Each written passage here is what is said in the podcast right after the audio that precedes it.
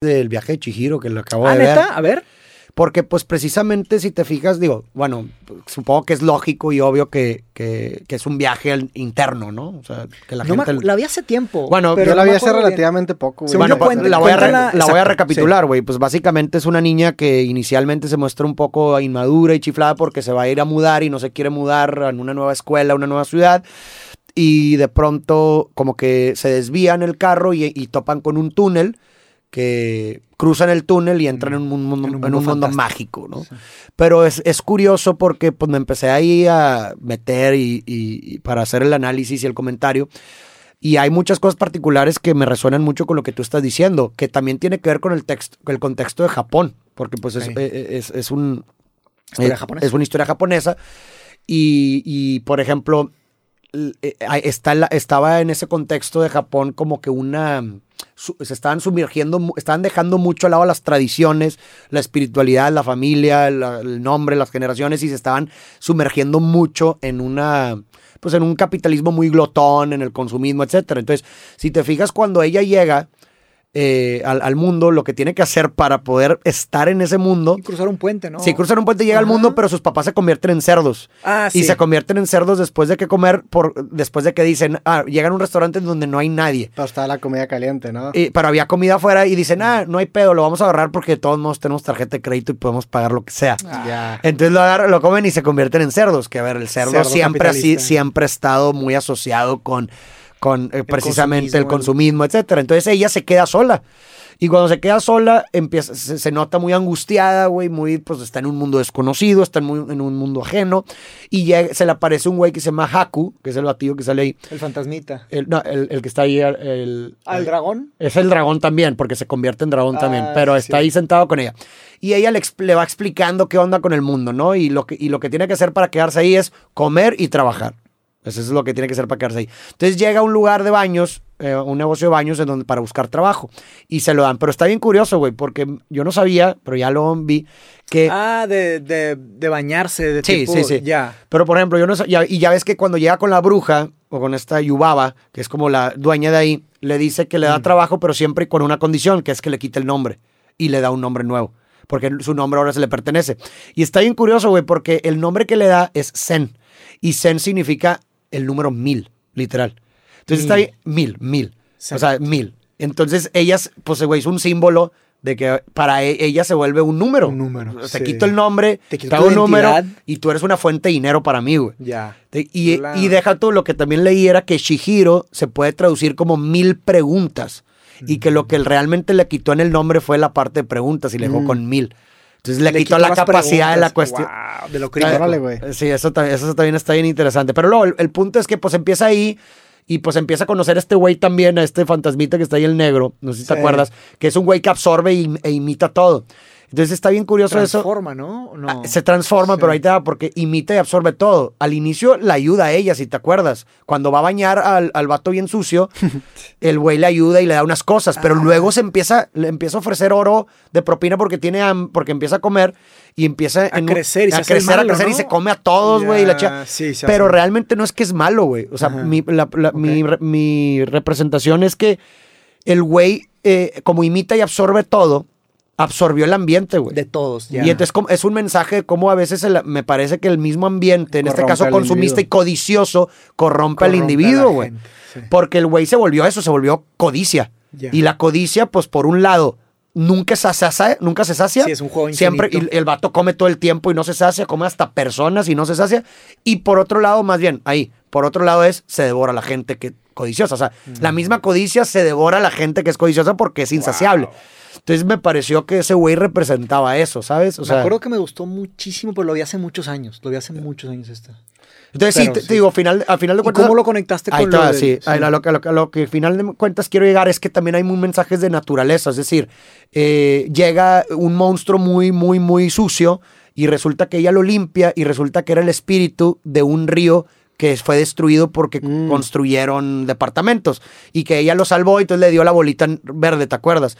Y luego al final Haku resultó ser el- un, un- espíritu del río de que una vez ella se cayó y que se estaba ahogando y él, como el espíritu de ese río, lo salvó, pero que ahora estaba ahí porque ese río fue destruido porque fue contaminado. Entonces hay un mensaje ahí muy cabrón de, de, de, pues bueno, en la, en la filosofía japonesa, pues de esta idea de la interconectividad, de no, de que, ah, y, o sea, te está diciendo prácticamente que la espiritualidad fue lo que la salvó a ella.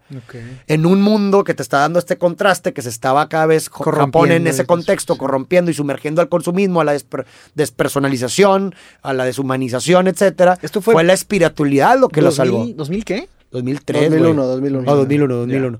Entonces, ahí me pareció eso, como que era un, estaba ahí ese mensaje implícito de, La de, conexión con la naturaleza este, gracias eh, a la sumergirnos en todos este pedo, estamos destruyendo todo esto. Sí, Entonces tenemos, tenemos que exactamente, Sí. tenemos que regresar Sí.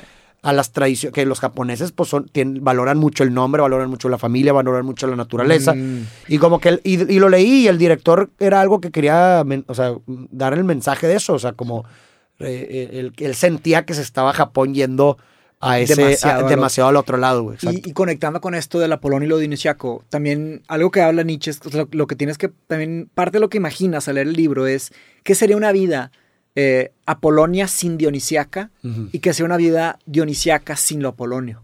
O sea, si eres extremadamente apolonio, eres como que todo Rígido. ordenado, rígido, todo limpio, estético, pulido, perfecto y te- como que obsesivo. Si eres completamente dionisiaco es todo es fiesta, todo es subjetivo, todo es no sé qué, o sea, todo como que te vale, no te cuidas, de ¿verdad? Todo es eh, intoxicación, eh, todo es asimetría, que tampoco es eso. Claro. Entonces, este, la unión de estas dos es lo único que puede forjar un- una persona que, que, que- que llega a sus máximas capacidades, a sus Y más tu, elevadas le- tu capacidades. lectura de la sociedad en este momento, si tuvieras que ponerlo en un espectro entre dionisia- dionisiaco y apolónico, ¿en, en dónde lo ubicarías? ¿En dónde está la sociedad ahorita? Ajá. Pues yo creo que. Pues no sé. La verdad, como, como no soy sociólogo, así está lo, lo- lo veo un poco en mí. Ahorita yo estoy demasiado apolonio ahorita Sí. en mi vida. Prefiero hablar de, de lo, de lo que más o menos conozco. Entonces, y, y reconozco que hay límites. A mí me gusta jugar videojuegos, pero ahorita en el momento en el que estoy no tengo ni un segundo. Y ahí es donde me. Como que en los videojuegos me, me suelto, ¿sabes? O sea, de que World of Warcraft o juegos multiplayer o así como que me desconecto. eh, y no estoy pudiendo. Entonces me falta esa. Es un tipo de arte, tal vez, no sé. Yo, yo no, tipo o sea, de ejercicio. nunca lo había escuchado eh, ser mencionado de la manera en la que lo hiciste con estos dos conceptos de ap- apo- Ap- Apolonio y, Apolonio y Apolonio, dionisiaco. y aparte no estoy tomando. Sí. Llevo, llevo dos meses sin tomar. Pero yo, yo también había hecho esa observación en mi vida, que a veces eres una persona que está más en el, en el, pues en el salir, en irte de viaje, en la fiesta para... Yo, yo me acuerdo que en mi libro creativo tengo, tengo un, un, un capítulo que hablo sobre, no me acuerdo cómo, ni me acuerdo cómo le puse, pero hablo sobre los, como que las dos fases de un creativo, güey. Es el- este? No, es el arte de perder, está en creativo, X, no importa, güey. ¿Ok?